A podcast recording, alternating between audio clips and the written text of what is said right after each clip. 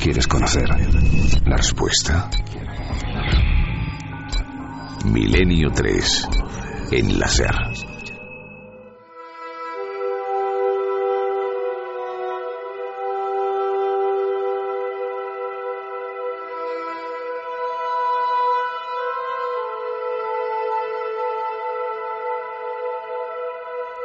3 y 7 minutos. Aquí estamos de nuevo y me vais a permitir, aunque sea por unos minutos, antes de volver a la vorágine de la actualidad, antes de hablar de todo eso que ha pasado en Nueva York, que eso, durante unos breves minutos, recordemos este impacto brutal que, que nos ha sobrecogido, que yo os comentaba al principio. Veréis, y con la sinceridad con la que contamos todo. Yo esta tarde me estaba duchando para venir al programa, era la, por la tarde, y al salir a veces, como es mi costumbre, ya estamos todos hiperconectados a la información, tecleaba con un dedo en la tableta habitual, en uno de estos iPad que tengo aquí ahora mismo, y eh, como un mazazo lo he sentido, lo digo de corazón, ¿no? Seguramente es una sensación empática que tenemos muchos. La muerte de esta joven, esta cuarta víctima, no sé si hay novedades al respecto, pero esta cuarta víctima que estaba con respiración asistida. He imaginado a sus padres eh, que encima estaban fuera en Brasil. Luego he repasado esas fotografías, ¿no? Tremendas, tremendas. Ah, y luego uno piensa y la mente se va más allá hacia las negligencias y otras cuestiones que son secundarias pero que también nos hacen pensar a veces hacia dónde vamos, en qué sentido, en que a veces hacen las cosas mal y a veces el simple infortunio, ¿quién lo puede pensar?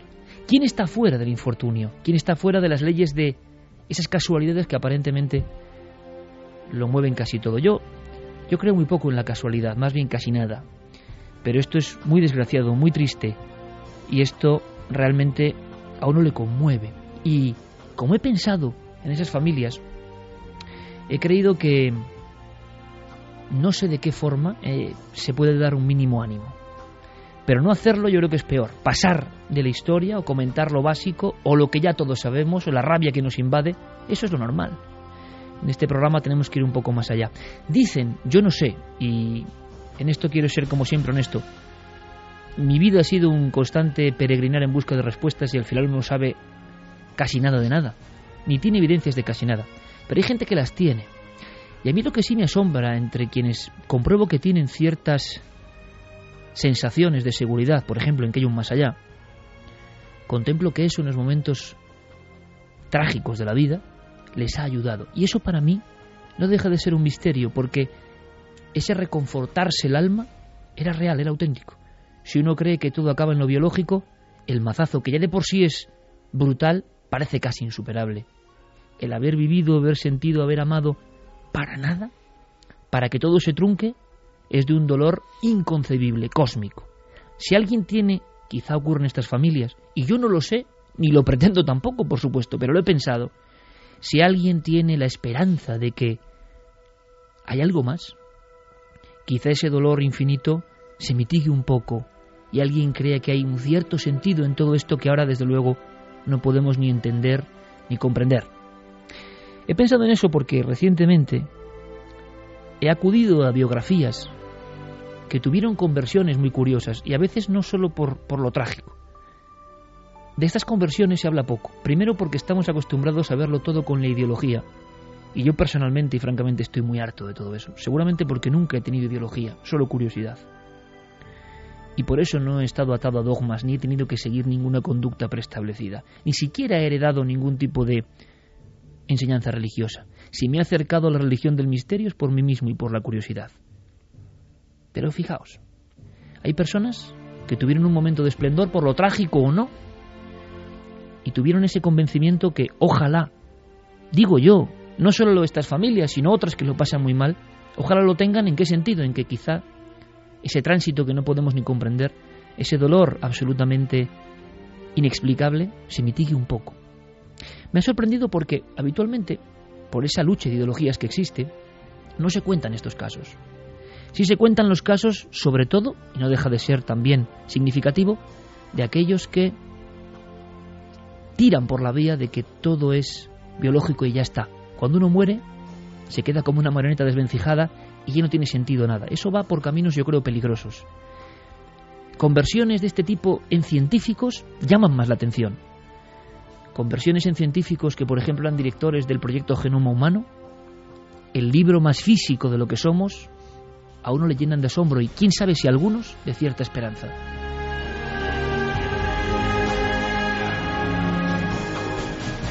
Y por eso lo cuento, porque hay personas que, por ejemplo, viendo el sufrimiento de los demás, tuvieron una especie de revelación extraña, si lo cuentan, que les cambió la vida, que les hizo tener muchos enemigos repentinamente, los que eran amigos el día anterior porque creían mucho en su dogma. Francis Collins es uno de esos ejemplos. Y yo lo cuento porque me he informado sobre él. Me parece interesante, alguien que va a la contra de lo que le habían dicho. Y lo hace por un impulso de emoción y por una enorme rabia al ver, por ejemplo, personas que sufren. Cuentan que una tarde de otoño, este hombre, ateo convencido, genetista, director durante nueve años del proyecto Genoma Humano, en palabras de Obama, uno de los científicos más importantes del mundo, presentó con Bill Clinton mano a mano ese libro de los códigos ocultos del ser humano, el genoma, aquel que nos iba a explicar todo. Y cuando empezó a estudiarlo se dio cuenta de que había muchas cosas que eran inexplicables. Es más, que las cosas que nos hacían humanos seguían siendo un absoluto misterio. Eso, junto a unas visitas por su profesión de genetista y médico al hospital, y se dio cuenta de una cosa que no había percibido antes, y es que los enfermos, muy enfermos, situaciones muy dramáticas, se dio cuenta de que muchos de ellos, en vez de renegar de la divinidad o maldecir su suerte, se aferraban, pero de una forma muy curiosa, como con cierto bálsamo o confort o confianza, en la idea de que había algo más, en la idea de que había un ser superior, una entidad, una fuerza que mueve el universo, lo que vosotros queráis, que aguardaba, que esperaba, que no podía ser de otra forma. Cuentan que saliendo del hospital, con el proyecto Genoma Humano prácticamente en marcha, era otoño, caían las hojas y él sufrió algo. Algo, una nueva visión. No sabe cómo explicarlo. Es el hombre que lee los códigos científicos materialistas por los que nos dicen que todo es así o asá. Él hoy dice que piensa que la evolución tuvo un primer motor, lo llama biólogos y también lo llama, así a grandes rasgos, Dios. Dice que con cada hallazgo como científico ha sentido que él se acercaba a algo que era nuevo para el hombre, algo desconocido, una emoción incontenible, pero algo que ese Dios ya conocía, desde siempre. Ha hecho un libro, no se le ha publicitado mucho, que se llama Así habla Dios. No se dice mucho, pero es el director de lo más científico entre lo más material, el proyecto Genoma Humano. Estas conversiones me sorprenden, estos momentos cumbre me sorprenden. Quizá le ayuden a alguien, no lo sé. Quizá algunos, aunque nadie nos lo cuente, aunque nadie nos lo diga, perciban que hay algo más que materia. De verdad, con casos tan tristes, con casos tan injustos, con vidas truncadas de esta forma, me da igual la ideología, el dogma, lo que piensen unos u otros. Uno tiene, cree tener, quiere tener cierta fe, porque esas personas que han perdido la vida merecen estar ya en otro lado mejor que este.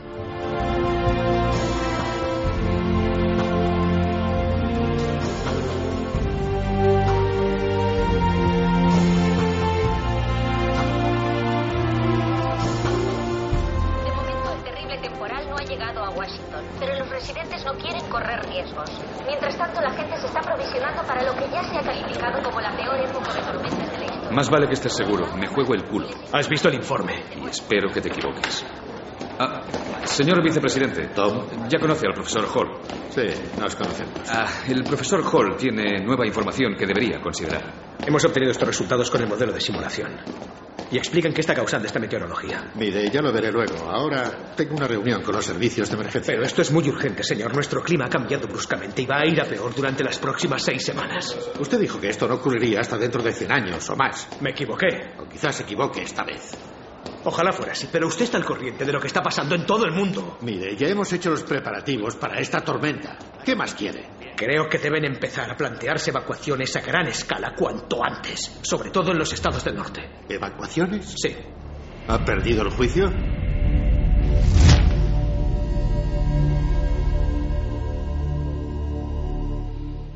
La gran tormenta, el gran huracán, el desastre, acaba de ocurrir, prácticamente está pasando. Y cosas raras. ¿En qué sentido? En que hay personas que creen que también hay otras teorías sorprendentes. Hay un documento, Santi, que te ha llamado mucho la atención y no me extraña. Pues sí, porque a mí y a buena parte del público estadounidense, yo creo que ha sido una de las sensaciones de todos los vídeos que han circulado por la red a, raíz del huracán Sandy. Y es que estaba una reportera de la cadena norteamericana NBC haciendo la típica encuesta entre los neoyorquinos sobre qué les parecía, cómo se iban a preparar, pues lo que se suele hacer en este tipo de cosas para los informativos de televisión.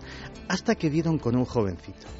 Un jovencito que era además, dijo que era estudiante de la Universidad de Brown, parecía un chaval educado, parecía un, un chaval, pues eso, un estudiante universitario, y eh, curiosamente puso en su boca el pensamiento de muchos estadounidenses, porque ha llegado tal, a tal punto la desconfianza no solo en Estados Unidos, en Europa, en España, en todos sitios, la desconfianza que se tiene hasta los poderes que hasta un fenómeno natural puede suscitar suspicacias. Este es el documento.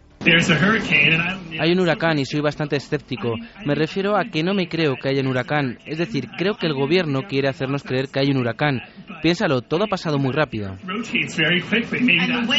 Pero ha empezado a llover y sopla un viento muy fuerte, así que con el huracán descendiendo y la ciudad tan protegida, ¿cómo describirías las condiciones que estamos viendo hasta ahora? Está claro que hay mucho viento. El viento es más fuerte que normalmente. ¿Y los colegios e institutos? ¿Por qué han cerrado? Definitivamente el gobierno quiere hacerte creer que las clases se han cancelado, pero yo no estoy tan seguro. Parece un poco críptico. ¿Qué quería decir este hombre? ¿Qué, qué este ya ni se creía que se le echaba encima un huracán. Es decir, eh, lo he cogido como ilustración de hasta qué punto puede ser contradictorio el mundo del conspiracionismo, de la conspiranoia que dice nuestro Estaba convencido de que era una especie de operación montaje. Sí, sí, que era algo, y de hecho ahora analizaremos qué puede ser y qué teorías circulaban y siguen circulando, algo publicitario por parte del gobierno para algún tipo de fin político. De hecho, eh, que estemos en puertas de unas elecciones en Estados Unidos ha tenido muchísima trascendencia. Pero mencionaba varias palabras, vamos a ir por partes. Para anunciar este, este bloque del programa hemos puesto eh, un clip de la película eh, El día de mañana. Muy poca gente sabe que la película El día de mañana está basada en un libro, en un libro que no es de ficción, se hizo un guion cinematográfico, se compraron los derechos del libro, es decir, no es una adaptación libre, sino que realmente es así, se compraron los derechos del libro y lo que se decía en ese libro de no ficción se novelizó y se eh, convirtió en un guion cinematográfico. ¿Quién escribió ese libro de ficción y eh, cómo se llamaba? Ese libro de ficción se llamaba, la traducción vendría a ser La supertormenta global que viene. Y lo que viene muy a cuento de nuestro programa es que lo escribieron dos viejos amigos de esta sección de conspiraciones. Uno era el locutor radiofónico Art Bell. Art Bell, que hace una semana... Eh, el de las llamadas angustiosas. El de las llamadas angustiosas. Y otro, un íntimo amigo suyo, Whitley Strieber. Entre los dos escribieron ese libro. Era un libro en el que se dedicaban... Striver, famoso Santi, hay que decirlo, por, su libro Comunión. Exacto, sobre visitantes de dormitorio, que además abre un mundo nuevo en la ufología y en los misterios estadounidenses. Pues bien, entre los dos eh, se dedicaron a entrevistar a todo tipo de científicos relacionados con este tema, climatólogos, meteorólogos, oceanógrafos, geólogos. ¿Para qué? Porque eh, había una teoría que habían descubierto que existía en estos colectivos y de la que nadie quería hablar. La teoría era la de la supertormenta que puede llegar en cualquier momento. Esa teoría viene a decir que el calentamiento global, eh, que el cambio climático, está provocando enormes tensiones dentro de lo que sería el, el equilibrio climatológico del planeta. Ese equilibrio es como una, por poner un ejemplo muy gráfico, como una goma elástica se puede tirar de él, se puede someter a cierta tensión y vuelve a recuperarse. Pero si se tira más de la cuenta, sucede exactamente lo mismo que con esa goma elástica. No se rompe poco a poco, no va deteriorándose poco a poco, sino que se rompe de golpe y para siempre. Y eh, ellos decían que ellos en realidad no lo decían, transmitían o, ordenaban lo que iban diciendo estos expertos, eh, la situación climatológica se iba a ir empeorando en los siguientes años, este libro tiene 10 años, se dice pronto, y que asistiríamos a que a huracanes que eh, irían a cotas cada vez eh, más al norte, que tendrían un tamaño gigantesco. Sandy es uno de los mayores huracanes de los que se tiene historia, no tanto en su velocidad, sino en su tamaño. Sandy tenía mil kilómetros de diámetro. Ocupó en un momento dado un tercio del territorio de los Estados Unidos. Bueno, me dice, me pasa ahora mismo Guillermo León, vía Fermín Agustí, noticia de última hora, ahora mismo, a las 2 y 46 se hace pública la portada de New York Magazine, uno de los importantísimos magazines, y la imagen de, eh, la ciudad y la tormenta eh, es impresionante. ¿eh? Se ve una ciudad que va a ser devorada por una especie de nube oscura. El ejemplo entre el contraste de la luz ¿no? de Nueva York y esta mega tormenta, de alguna forma, mega huracán. Pues eso era lo que vaticinaban, que cada vez habría fenómenos meteorológicos. ¿Acertaron en su profecía? Esperemos que no, porque aquello iba más lejos. Los fenómenos meteorológicos iban a ser cada vez más violentos hasta que llegase un punto de no retorno. ¿Y a qué asistiríamos? Pues a algo que solo puede ser descrito como el diluvio universal. Una tormenta que, eh, como sucede, pues, por ejemplo, en los grandes planetas gaseosos, en Júpiter y en Saturno, envolvería por completo todo el planeta y sería el prolegómeno, sería eh, el prólogo de una era glacial, tal y como se mencionaba en aquella película.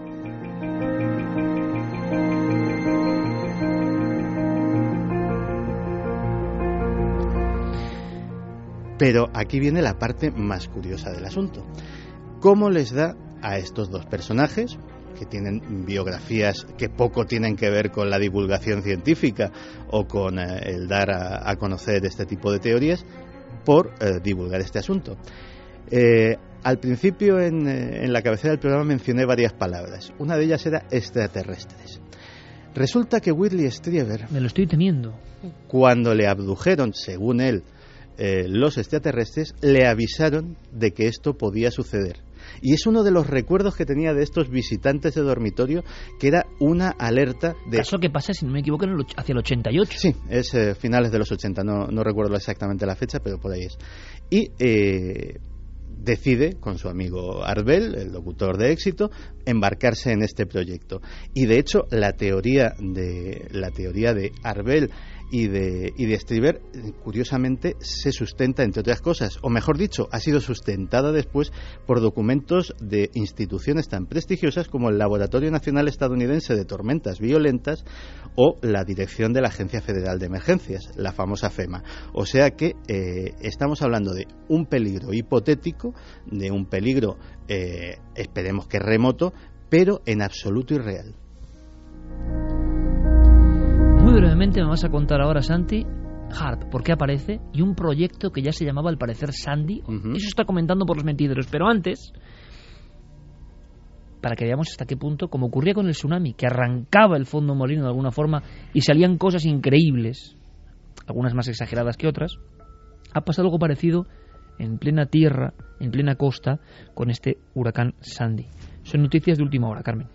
Sí, eh, la fuerza de, este huracán ha hecho que en localidades como New Haven, en Connecticut, robles centenarios pues hayan sido levantados desde sus raíces. Una mujer que pasaba precisamente eh, por ese parque de New Haven se dio cuenta de que en las raíces de ese árbol, que además era un roble que había sido plantado en 1909 eh, en un prado muy concreto, en el Upper Green, donde se sabía que había un cementerio antiguo, pues lo habían plantado allí en conmemoración del nacimiento del presidente Abraham Lincoln, con lo cual era un árbol muy visitado, hay una placa de madera incluso que, pone que, se instaló allí el árbol y la mujer cuando pasa se da cuenta de que hay una calavera en las raíces. Y que no es de Halloween ni de atrezo. No, no es de atrezo. Es más, ella en un principio cree que es otra cosa, la toca y ve que todavía hay parte del cuello y también de las costillas. Es entonces cuando llama a la policía. Eh, parece CSI. Realmente las fotografías nos muestran cómo enseguida... Son impresionantes. sí, cómo enseguida acordonan la zona, ponen una carpa en las raíces del árbol y se meten los investigadores. Las primeras conclusiones, que pueden ser restos de alguien enterrado allí en el siglo XVII. Investigadores de la Universidad de Yale han ido hasta el lugar, antropólogos, y por las primeras visiones que han tenido los huesos, antes incluso de sacarlos de entre las raíces, es que allí, eh, en la época colonial, se enterró a mucha gente y puede ser uno de esos cadáveres. Y de alguna forma el árbol con sus raíces ha sacado hacia afuera. Ha sacado a la luz este secreto. La gente lo que quiere ahora no es que sea estudiado, sino que se le dé un entierro digno, porque dicen que ahora al sacarlo a la luz puede quedarse como un alma en pena, que tiene que descansar en paz y no me parece de una vez por a todas. Lo Jung. Y ha habido más casos de ataúdes. Ha habido más casos, sí, porque el agua también ha hecho que pues eh, muchas de esas lápidas surgieran desde, desde el subsuelo hacia arriba. Incluso han roto lo que es el cemento que tenían por encima de los ataúdes. Ataúdes además muy pesados. Una visión también un poco de, de fuerte, cobre ¿no? y de bronce ponían aquí. Ha sido en Maryland, en la localidad de Crisfield, en el cementerio de Crisfield, y las imágenes son impactantes porque se ven las lápidas con esas grandes piedras que se ponen encima, donde se ponen los nombres, donde se pone eh, quién es la persona allí enterrada. Bueno, pues varios de estos se han roto por completo, se han hecho añicos esas piedras y han salido los ataúdes hacia la superficie. Nos queda una cosa, HARP, proyecto Sandy, 1997, ¿puede ser?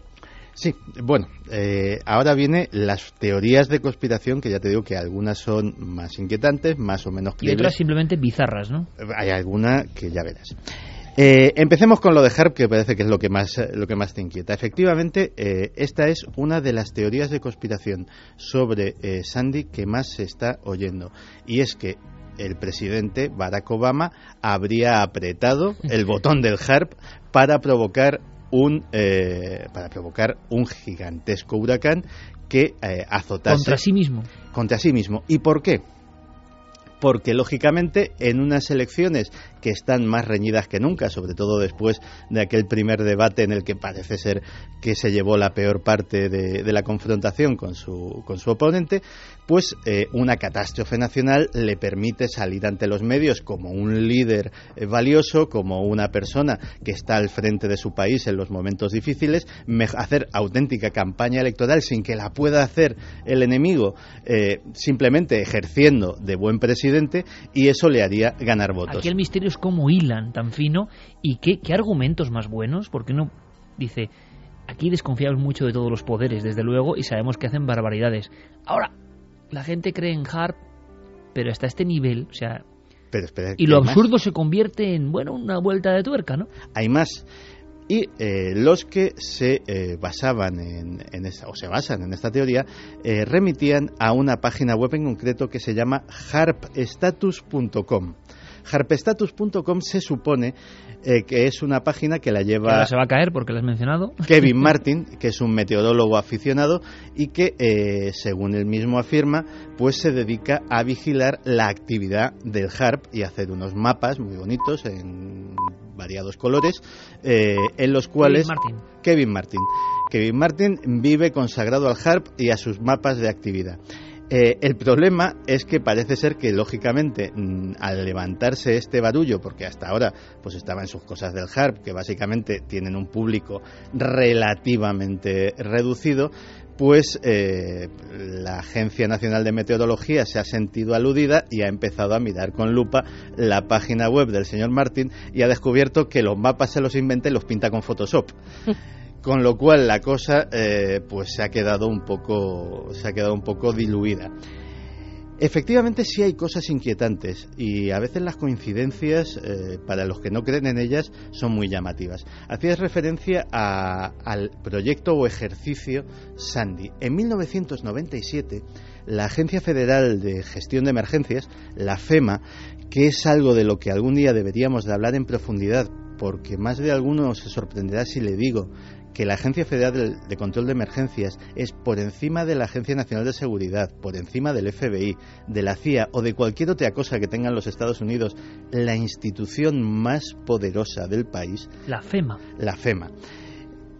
Algún día lo desarrollaremos, pero básicamente su poder eh, se basa en una cosa, es la encargada de un, bastión fundamental que es la continuidad del gobierno. En caso de que al gobierno o al presidente o a los representantes les pase algo, la FEMA es la que tiene que garantizar que siga habiendo gobernanza en la nación y tiene todos los medios a su disposición para que eso sea así. Lo cual ya te digo que desarrollaremos en algún momento. Pues en 1997 la FEMA hace eh, un simulacro de lo que está sucediendo ahora mismo, ni más ni menos. Hace un simulacro de lo que sería eh, que un enorme huracán azotase la costa este de los Estados Unidos.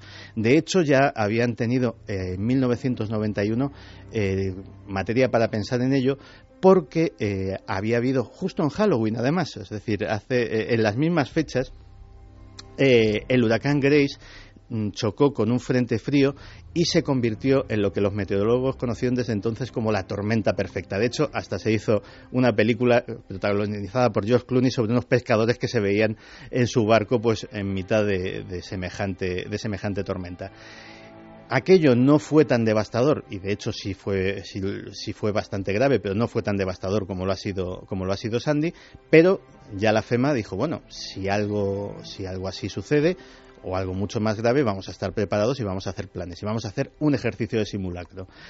Coincidencia, el ejercicio de simulacro sobre eh, ese huracán en 1997 se llamaba Proyecto Sandy y el huracán hipotético que iba a asolar los Estados Unidos era el huracán Sandy. ¿Casualidad? Eh, Santi, como siempre, con cosas que no se cuentan habitualmente. Y ahora ya cerramos con lo bizarro.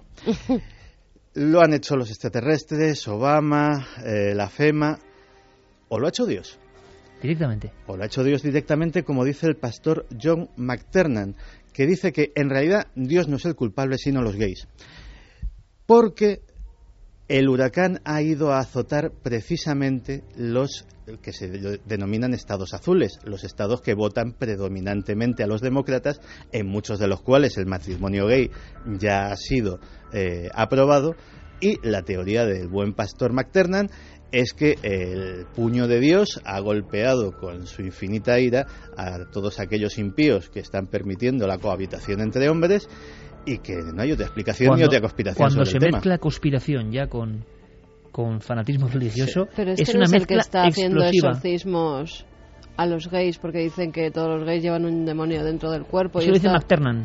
Hay una No cosa uno, que de los, uno de los pastores estaba haciendo exorcismos eh, a los gays porque creían que eran gays porque el demonio les Pero poseía. lo más raro es que esos gays fuesen a hacerse un exorcismo, ¿no? Que eso es lo curioso. No creo que McTernan los pillase así por la calle, ¿no? Hombre, en fin, los pastores los estos son iban- muy, val- son muy voluntariosos, ¿eh? O sea, bizarre sobre bizarre. ¿Sabes también lo que ha pasado eh, y que se ha comentado muy poco? Es con el, con el huracán Sandy eh, ha habido muchos sistemas de seguridad que no han funcionado. Y, por ejemplo, han muerto ratones, 8.000 ratones en un laboratorio nada más, que estaban además con proyectos desde hace 10 años. O sea, 10 años de investigación científica Perdida. se ha echado a perder porque no han funcionado los sistemas de seguridad. Ha habido innumerables casos en muchos laboratorios que estaban investigando con células y se ha echado todo a perder. Pues simbólico, ¿eh? Se- sí, Sí, sí. eh, es una imagen como triste y del desastre profundo. Digo otra, Santi nos ha contado además por qué los amigos de Santi en general, pues McTernan, Kevin Martin, tienen estos nombres tan sonoros, tan joder, que quedan bien, ¿no? O sea, dices, el, el párroco McTernan, ¿no? Y dices, este es un tío serio, ¿no? Es como si eh, hubiese conspiración en los propios Pues nombres. sí, es el que yo y digo, siempre hay la K, casi siempre la K, eh, mm, predominantemente. Oye, hay uno que algún día tengo que hablar de él, que es uno de los apóstoles del transhumanismo, tema del que hemos hablado en cuarto milenio, que ni más ni menos se llama Max Moore. Max Moore también está muy bien. Eh, un día haremos un listado para recuperar, por supuesto, los tenemos ahí un poco en el armario de cera, pero saldrán en cualquier momento. En este programa todo es posible. Hay otro elemento, me lo decía Guillermo León, tan simbólico como lo que acabas de contar, Carmen, que es muy preciso, ¿no? De cosas que no se cuentan. Guillermo León me decía, he tenido un montón de problemas con las redes, siempre en su central de la sana, envuelto de mil cosas, y hay que agradecerle a Guillermo, lo tengo que decir públicamente, ¿eh? Eh, a veces a qué punto de milagro llega, y lo sabemos bien Fermín y lo sabe bien el equipo, para que tengáis todo a disposición en la web, en las redes, a, qué milagros llega, incluso con un esfuerzo muy personal y muy de auténtico Sherlock Holmes de lo digital, ¿no? Bien, pero me decía, he tenido unos problemas tremendos porque determinado servidor se ha apagado, porque la luz de no sé dónde se ha ido. Me dice, fíjate Iker, es que ya no dependemos de nuestra luz, ya no dependemos de lo que pasa en nuestra manzana. Un problema en la costa de Estados Unidos está afectando directamente a tu texto en Word sobre un papel o sobre una página web. Impresionante la globalización y sus peligros.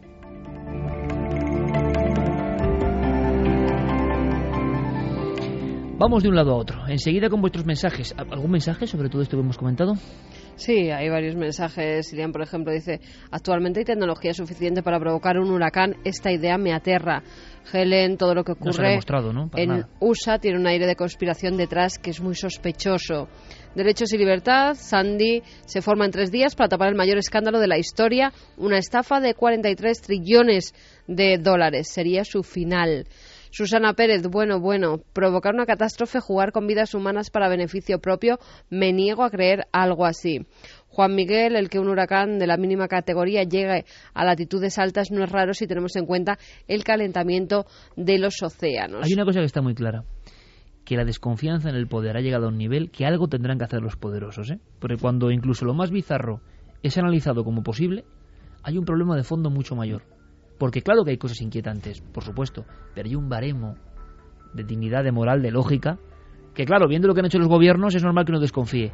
Pero que tanta gente desconfíe sin importarle el argumento casi, es un problema, pero sobre todo para los poderosos, ¿eh? A ver cómo paran esta otra tormenta.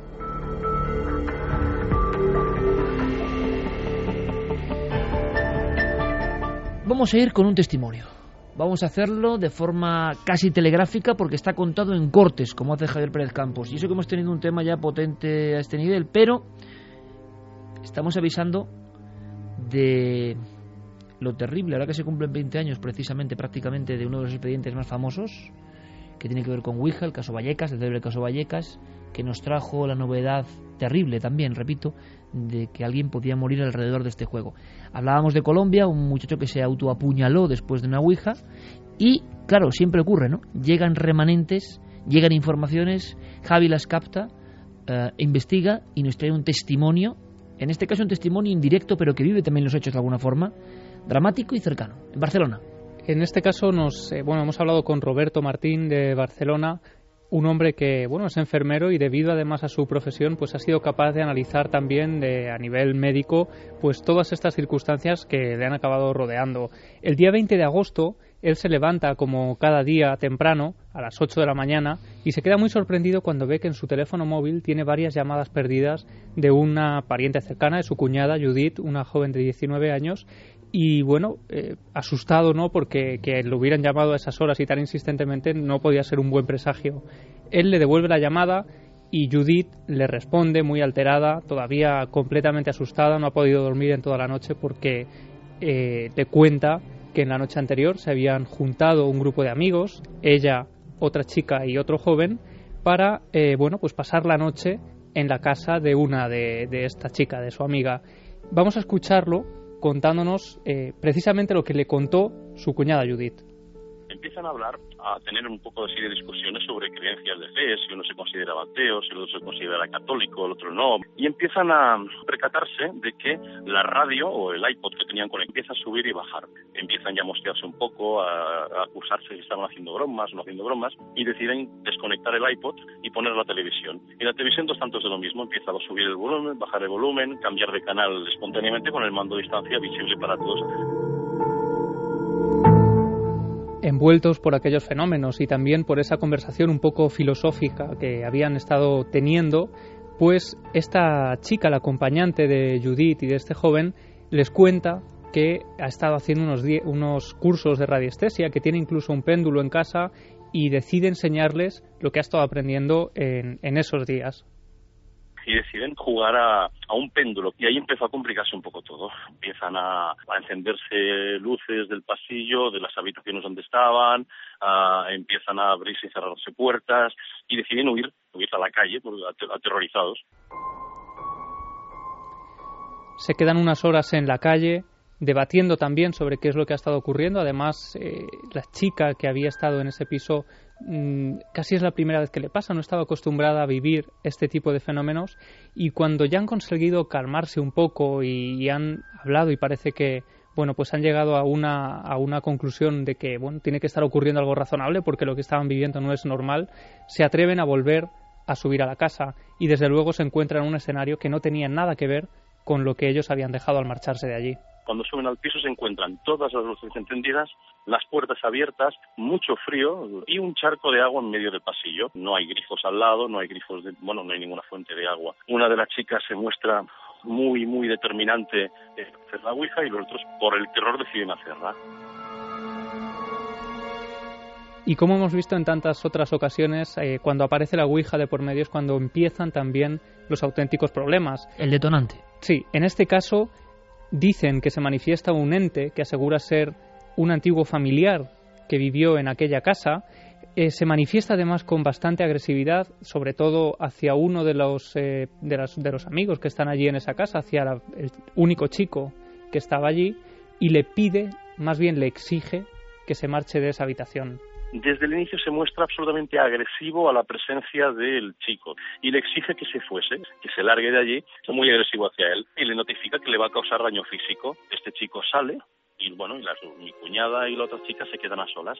Empiezan a preguntarle cosas hacer, en relación a, la, que esta posible entidad pues les diga cosas así. Bueno, las, las preguntas típicas que hace todos los jovencillos con, con esta la Ouija, le dice cosas familiares a mi cuñada que son muy privadas, muy motivos de, de, tipo de enfermedades que estamos padeciendo en el seno de la familia, aciertan todas, mi cuñada entra en una crisis nerviosa brutal y a la otra chica le notifica que va a morir pronto.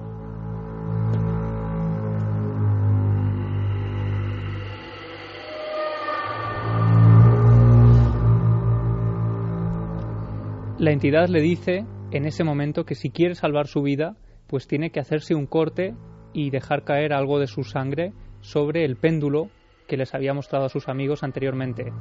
Ella dicen que intenta cortarse, bueno, hacerse una pequeña punción. En ese momento, además, hay que imaginar que deben haber entrado en un estado casi de histeria colectiva porque empiezan a hacer caso a lo que les hace, a lo que les exige ese tablero, pero ella no sangra en ningún momento, quizá por un estado de miedo eh, nos decía Roberto que quizá la, una vasoconstricción debido a ese, a ese miedo ¿no? que estaban viviendo. Nunca mejor dicho el refrán español de me pinchan y no sangro, ¿no? que, que ocurre por la contracción y el nervio. Son juicios por brujería, era una de las pruebas.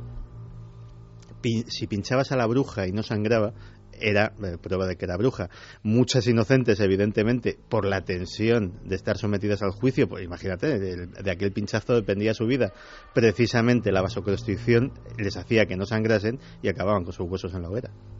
Pues en este caso, el tablero les dice que bajen a la calle, que allí encontrarán un instrumento con el que puede cortarse y salvarse de esa forma.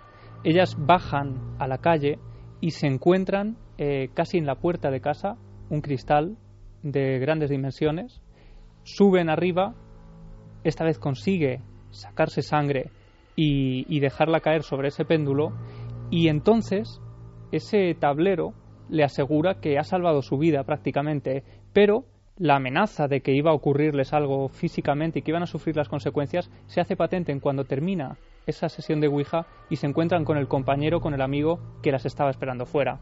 A continuación salen de la habitación y aquí viene ya el drama, se encuentra ese chaval haciendo una hematemesis, bueno, es un vómito de sangre, ¿eh? vómitos de sangre sin ningún tipo de antecedentes patológicos previos y que no se ha repetido en el futuro tampoco. Un sangrado que no tiene ninguna causa en una persona tan joven menos. Se estudió este chico, se visitó, porque yo le recomendé, oye, vete a verlo porque esto puede ser más serio, no, evidentemente no, ha habido ningún tipo de conexión futura con lo que ocurrió. 3 y 45. Aquí, como toda la audiencia de Milenio 3, es como un giro, ¿no? Un nudo gordiano que de repente llega a su desenlace. O sea, no lo esperábamos. Un actor secundario en la trama, vomitando sangre, y Kevin lo cuenta y cómo lo agradecemos. Este hombre que tiene, claro, amplios conocimientos médicos. El término concreto de vomitar sangre. ¿Qué pasa, Javi, después?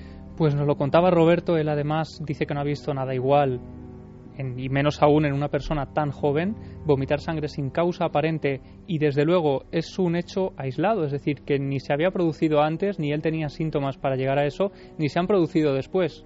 Se produjeron justo en ese momento posterior a hacer la Ouija.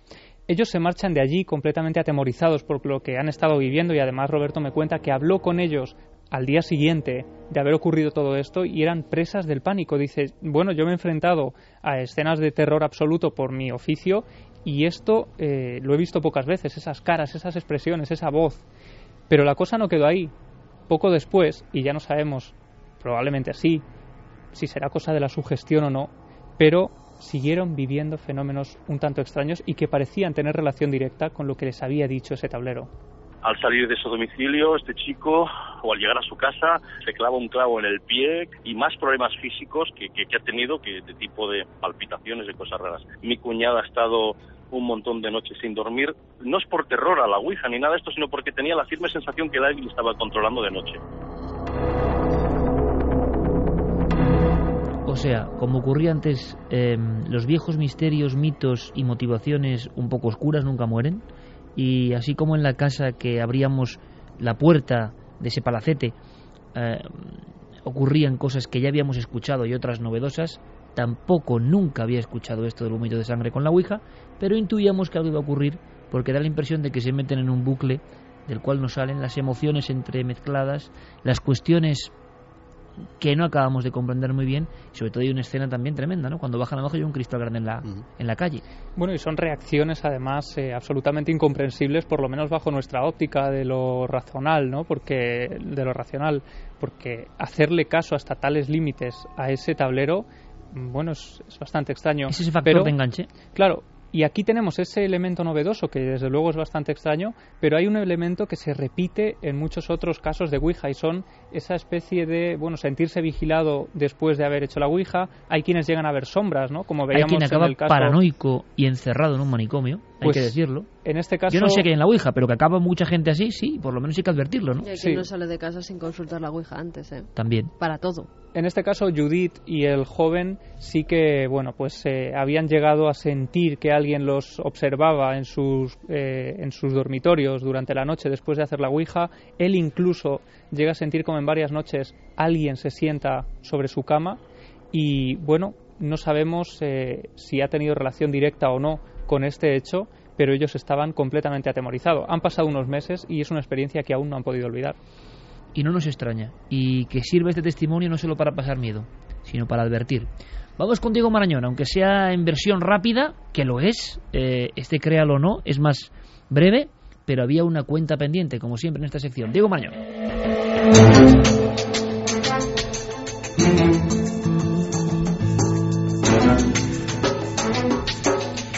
El Cuervo y la historia de la muerte en vivo, del disparo en vivo captado por em, la propia película, la muerte del hijo de Bruce Lee, ni más ni menos. ¿Cómo va la votación? ¿Cómo ha quedado?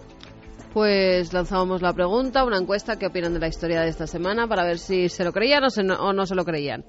Verdad, 46,7%. Falso, 53,3%. Diego, mira, ahí ha estado, sí, ¿eh? pero yo aquí lo veía muy creíble todo. Es más, lo creía yo, ¿no? Eh, la muerte del hijo de Brandon Lee el hijo de Bruce Lee, con un disparo que se capta en la propia filmación, Diego, ¿no es así? Tuve mucha gente, pero hay que decir que nuestra audiencia esta vez ha acertado y efectivamente el trozo de película en la que se recogía la muerte de Brandon Lee fue requisada por la policía, fue investigada de hecho eh, para esclarecer un poco la muerte del actor, pero finalmente pues, y por acuerdo con la familia, con Linda Lee Cadwell, fue destruida y no se usó en el montaje final. Hay que decir además que Miramax, la productora, fue especialmente respetuosa en este caso, apenas usó la muerte de Brandon Lee como promoción y simplemente se limitó a dedicar la película tanto a Brandon como a su prometida. Qué interesante, o sea, hubo una filmación real, eh, pero que acabó en manos de la familia y destruida y claro, quizá por eso el mito es mucho más grande y más creíble, ¿no?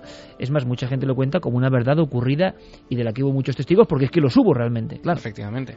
Vamos con la siguiente historia, aunque sean cinco minutos, eh, Diego, aquí hay un solo sonido que no sé si quieres que escuchemos ya, sí, sí. que nos introduce un poco en una de verdad, para mí ni la he visto, pero me parece como horrenda eh, el concepto en sí mismo. Sí, es una saga bastante desagradable, pero seguro que cuando eh, nuestra audiencia, o al menos parte de nuestra audiencia, escuche esto que vamos a escuchar, eh, va a saber perfectamente a qué película pertenece. La pondré a prueba, pondré a prueba su voluntad, su voluntad de mantener a alguien vivo. Podrá hacerlo, podrá seguir las reglas y concederle a alguien el regalo de la vida. ¡No! ¡Aléjate! ¡Ah! ¡No! ¡No! ¿Qué es esto? ¿Qué me estás haciendo?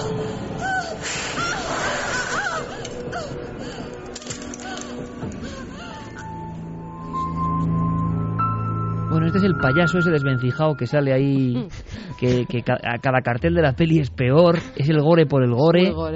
Pero claro, también la sensación de que, anda, y si algo de esto es verdad, ¿puedes contarme en, en titulares ¿Qué expresa esta película? De alguna forma, ¿cuál es su trama? ¿Qué ocurre? Bueno, estamos hablando de la saga Saw. Eh, esto que acabamos de escuchar es eh, el comienzo de la tercera entrega en la que eh, el malo de la película Jigsaw le coloca un collar metálico y explosivo a una de las protagonistas y le, bueno, de esa manera la tiene la captura no y, puede hacer con ella lo que quiera y al final bueno evidentemente el collar acaba explotando con los resultados que te puedes imaginar Iker. La pregunta de esta semana en el Créalo o no es si esos métodos que vemos tan sanguinarios en esta saga han llegado a la realidad. Te hago una fotografía muy rápido la historia de esta semana comienza con, eh, vamos a imaginarnos las imágenes de una cámara de seguridad. En ellas vemos el recibidor de entrada de un banco y como una persona vestida con camiseta y con un extraño bastón de forma eh, un tanto peculiar entra prácticamente tambaleándose. A la altura del cuello de esa camiseta se nota que hay algo, hay una especie de protuberancia eh, que no sabemos todavía qué es. Cuando llega al cajero, le dice a esa persona que su misión es muy simple, necesita conseguir 250.000 dólares de la caja fuerte de la sucursal. Se lo dice temblando, con lágrimas en sus ojos, Iker. Eh, reúne, le, pide a esta persona, o eso es lo que cuenta esta leyenda, que junte a todos eh, los empleados que tienen acceso a la caja de seguridad y que tienen 15 minutos para reunir esa cantidad de dinero. Lógicamente el cajero dice que eso es imposible y que lo máximo que puede darle son 8.000 dólares. Wells, eh, esta persona, la que está leyendo urbana, eh, llama Wells, eh, sale, del, sale del banco con destrozado porque sabe que se está aproximando a su fin. Lo que le dice a la policía, cuando, le, cuando en fin, los empleados del banco dan la voz de alarma, es que él es repartidor de pizza, que unas horas antes eh, ha estado eh, haciendo un reparto, ha estado haciendo unos pedidos y que unos hombres le han abordado, le han colocado a la fuerza un collar explosivo, le han obligado a que entre en ese banco, a que les consiga 250.000 dólares y que si no los tiene en 15 minutos, ese collar explosivo eh, pues va a detonarse. Llega, llega la policía, llegan los medios de comunicación, el hombre se sienta en un parking cercano, destrozado, les dice que no está mintiendo, que por favor le crean, que, que, le ayuden, que llamen a los artificieros. La policía no sabe muy bien qué pensar. Finalmente llama al equipo de detonación de explosivos, pero cuatro minutos antes de que lleguen, ese collar efectivamente hace explosión y en el pecho de este hombre se abre un agujero de unos 5 centímetros que acaba con su vida. ¿Realidad o leyenda? Créalo o no. Nos has dejado planchados, amigo. créalo más créalo o no que nunca. Mm, no se puede decir más en menos tiempo. Esa es la historia. Alucinante. Espero que sea leyenda, pero no lo sé. Un abrazo muy grande, Diego. Hasta la semana que viene.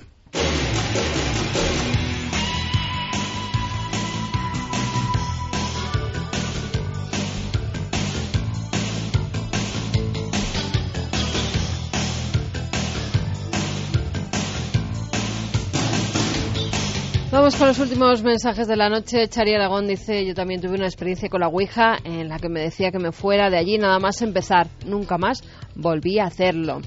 Mai dice, ¿por qué la gente se siente tan atraída por la Ouija sabiendo todo lo que conlleva no saber hacerla?